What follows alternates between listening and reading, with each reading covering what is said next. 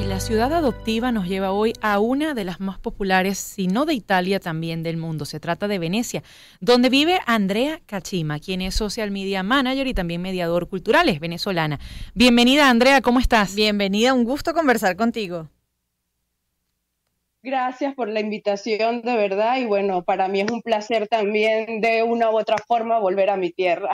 ¿Cómo se convierte Venecia, una ciudad turística, en tu ciudad adoptiva?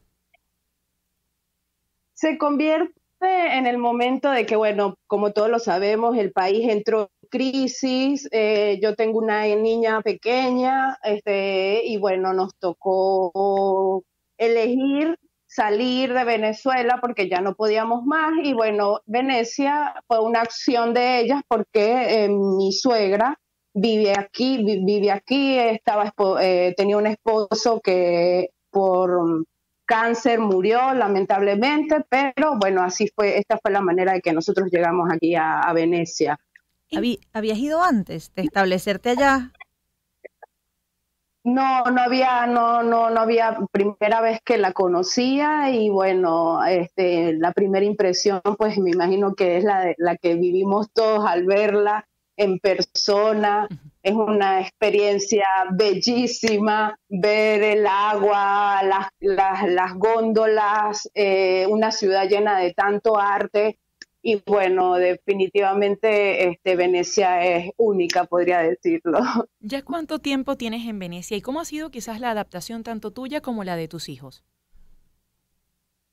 Eh, ya tenemos cuatro años de haber llegado aquí a Venecia. Este, la adaptación al principio es un poco dura en el sentido de que este, te afrontas a una nueva lengua. Nosotros no hablábamos en la lengua, el italiano, y entonces eh, eh, se convierte en un, en un obstáculo, ¿no? Pero bueno, poco a poco nos fuimos adaptando. La niña entró a la escuela, ella llegó aquí cuando tenía tres años, no hablaba muy bien el español y por ende agarró más rápido el italiano. Incluso al inicio ella me parlaba en italiano y yo como no le entendía, le me diceva, mamá, no me capisci, mamá, me diceva, me decía. Andrea, ¿cuáles son quizás esas cosas que, que te han deslumbrado de la cultura italiana, del veneciano, en términos de su trato? ¿Y cuáles son esas cosas que has decidido adoptar para ti como propias y a las que te cuesta todavía acostumbrarte?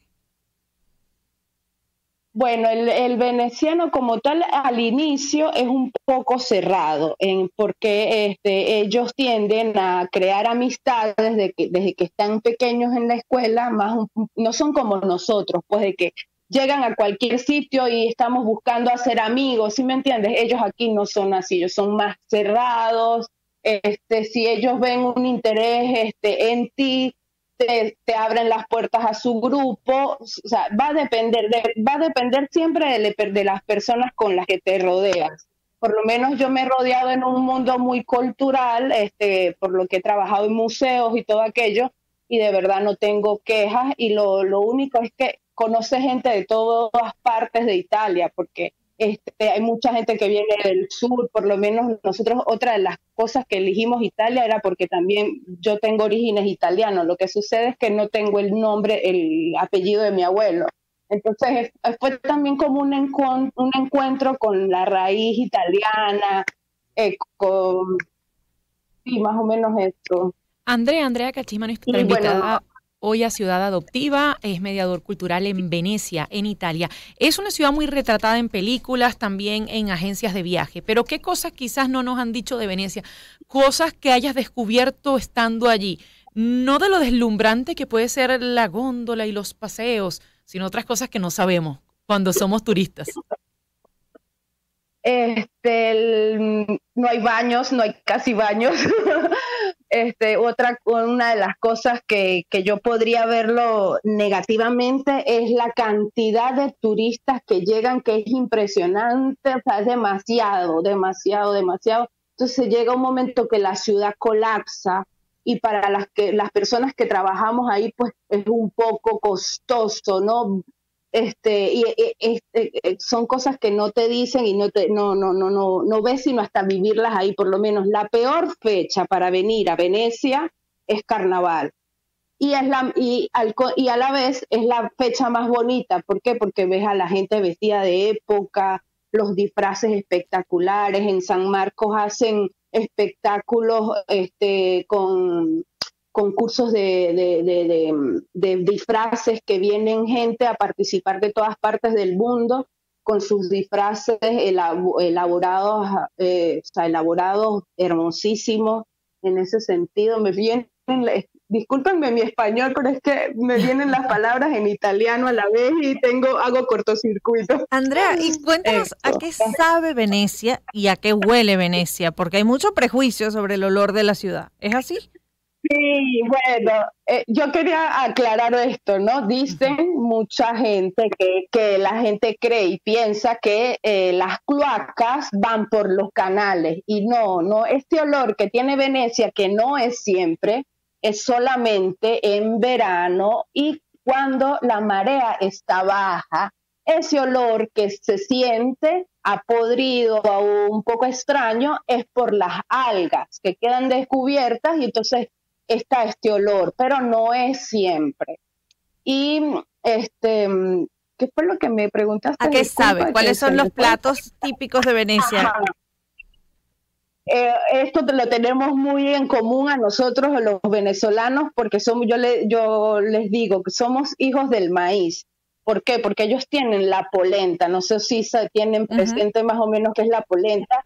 Eh, este es un plato típico, súper típico en Venecia. No hay ninguna casa que de un veneciano donde no hay polenta. O sea, es como nosotros con la harina pan.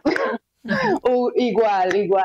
Eh, y bueno, ellos la, la comen de otra, de otra, de otras maneras. Es como un poco, no sé si han, conocen el carato que hacen en el llano allá en Venezuela, que es como la harina, pero no eh, es cocida, pero a la vez floja. No es como el bollito de nosotros, sino es como floja, más, más o menos como una compota. Y la preparan junto con, las con unas albóndigas en salsa que uno de los primeros platos que comí aquí en Venecia y me enamoré para siempre. Andrea, si te tocara regalarnos una fotografía de la imagen que quizás para ti es más bonita de Venecia, ¿cuál sería esa imagen que compartirías con nuestros oyentes? La imagen de Venecia sería en, de noche.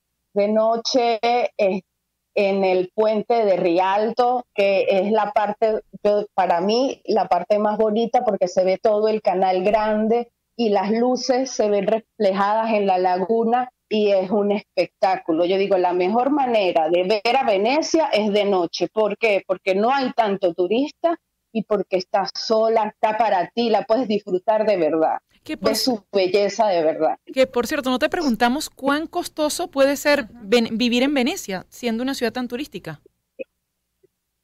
en Venecia es costosísimo vivir, incluso nosotros el primer año vivimos en Lido de Venecia, que no es propio Venecia, o sea, San Marcos, como dirlo decía, es otra de las islas de, Venecia, porque Venecia en sí es un conjunto de islas, ¿no?